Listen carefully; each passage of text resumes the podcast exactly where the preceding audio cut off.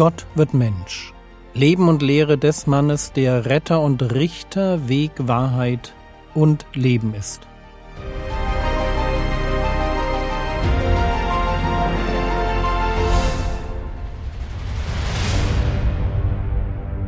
Episode 106 Ein weltweiter Tempel Als der Herr Jesus die samaritische Frau nach ihrem Mann fragt, lenkt diese das Gespräch auf eine theologische Frage. Johannes 4, die Verse 19 und 20. Die Frau spricht zu ihm, Herr, ich sehe, dass du ein Prophet bist.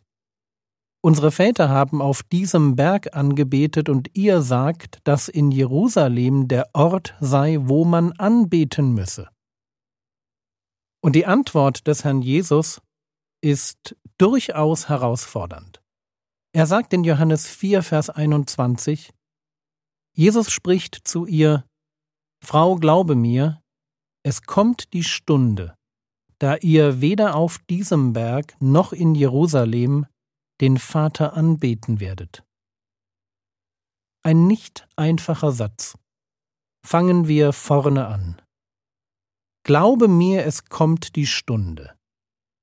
Wenn in der Bibel so formuliert wird, dann ist sehr oft keine reale Stunde gemeint. Die Formulierung Es kommt die Stunde steht für die Formulierung Es kommt der Zeitpunkt. Und weil die Elberfelder Bibel sehr genau formuliert, wirkt sie an solchen Stellen etwas hölzern. Fast alle anderen Bibeln übersetzen mit Glaube mir, es kommt die Zeit. Frage was für eine Zeit? Antwort Da ihr weder auf diesem Berg noch in Jerusalem den Vater anbeten werdet.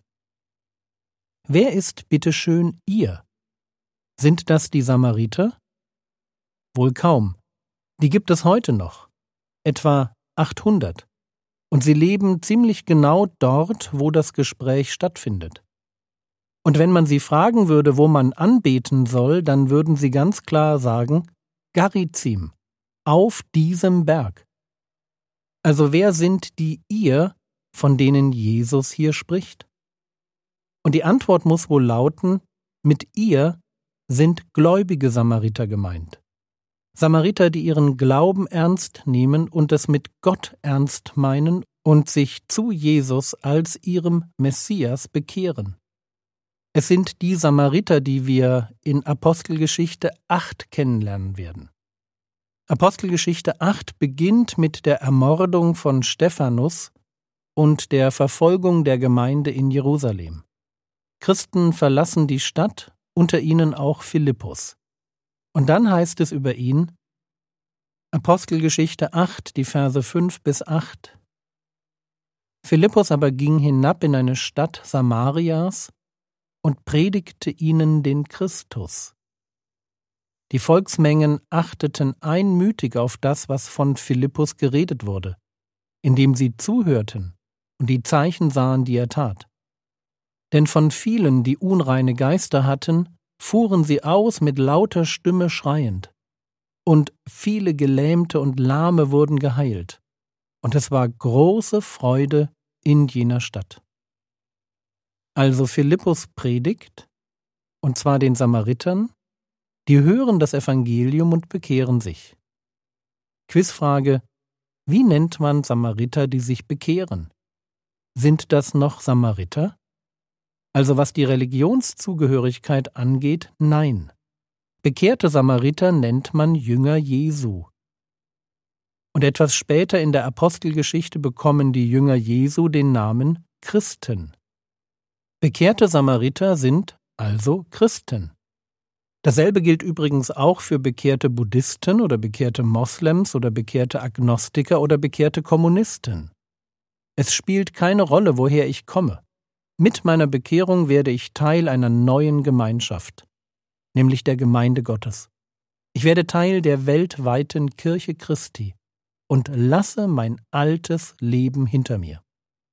Was Jesus der Frau am Jakobsbrunnen hier sagt, ist folgendes. Die Frage, wo man anbeten soll, Jerusalem oder Garizim, wird sich bald erledigen.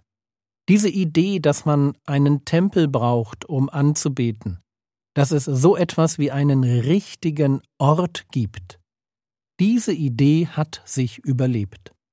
Und dabei ist das eine biblische Idee. Gott hatte dem Volk Israel ein Gebot gegeben, so einen Ort zu schaffen. In 5. Mose 12, Vers 5 lesen wir, Ihr sollt die Städte aufsuchen, die der Herr, euer Gott, aus all euren Stämmen erwählen wird, um seinen Namen dort niederzulegen, dass er dort wohne und dahin sollst du kommen. Und diese Stätte, die Gott erwählt hatte, das war der Tempel in Jerusalem. Aber, und jetzt wird es total spannend, die Idee Anbetungsstätte, genau genommen der ganze alte Bund, hatte sich überlebt und stand kurz vor dem Aus. Und neuer Wein, sprich eine neue Religion, muss in neue Schläuche. Das heißt, sie hat neue Regeln. Und eine neue Regel im Christentum ist die. Es gibt zwar einen Tempel, nur steht dieser Tempel nicht in Jerusalem und natürlich auch nicht auf dem Berg Garizim und auch nicht in Rom oder an sonst einem Ort. Der Tempel des neuen Bundes, der Ort, wo Gott wohnt, das sind die Gläubigen selbst. Und zwar einzeln, mein Leib ist ein Tempel des Heiligen Geistes, wie auch als Gesamtheit. Die Gemeinde ist das Haus, sprich der Tempel Gottes. Schauen wir uns die Stellen dazu kurz an. 1. Korinther 6, die Verse 18a und 19. Da heißt es, flieht die Unzucht. Und jetzt kommt der Grund dafür, warum christliche Männer nicht zu Prostituierten gehen sollen. Flieht die Unzucht oder wisst ihr nicht, dass euer Leib ein Tempel des Heiligen Geistes in euch ist, den ihr von Gott habt, und dass ihr nicht euch selbst gehört? Mein Körper ist ein Tempel des Heiligen Geistes. Und deshalb spielt es eben doch eine Rolle, wie ich mit ihm umgehe. Jede Sünde, die ich als Christ begehe, ist im Bild gesprochen eine Verunreinigung des Tempels. Stell dir eine Lüge vor als ein fettes, hässliches Graffiti oder einen hochmütigen Gedanken als einen offenen, vor sich hin stinkenden Müllsack in der Ecke. Jede Sünde ist eine Verunreinigung des Tempels. Aber nicht nur ist mein Leib ein Tempel des Heiligen Geistes, und ich muss mir gut überlegen, wie ich ihn so sauber halte, dass der Heilige Geist sich darin wohlfühlt. Gleichzeitig sind wir als Gemeinschaft, und die drückt sich praktisch vor allem in der Gemeinschaft der Gläubigen in einer Ortsgemeinde aus. Also wir sind als Gemeinschaft der Gläubigen auch ein Tempel. Gemeinde als Gemeinschaft ist Tempel. So heißt es in 2. Korinther 6, Vers 16, und welchen Zusammenhang hat der Tempel Gottes mit Götzenbildern? Denn wir sind der Tempel des lebendigen Gottes. Wie Gott gesagt hat, ich will unter ihnen wohnen und wandeln, und ich werde ihr Gott sein, und sie werden mein Volk sein.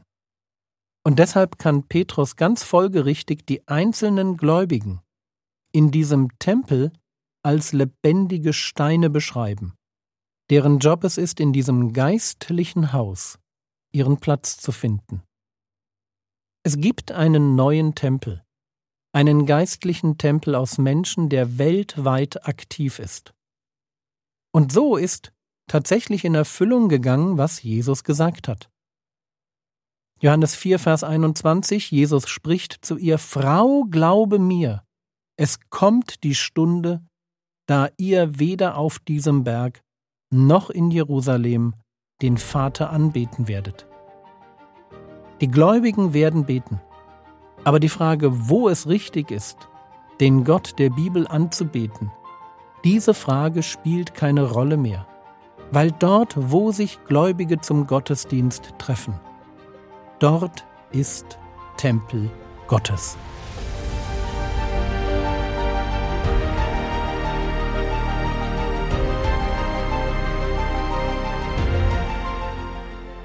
Was könntest du jetzt tun? Du könntest dich fragen, ob du als lebendiger Stein deinen Platz in dem Tempel Gemeinde schon gefunden hast. Das war's für heute. Bete doch heute für Einheit und Bruderliebe in deiner Gemeinde. Der Herr segne dich, erfahre seine Gnade und lebe in seinem Frieden. Amen.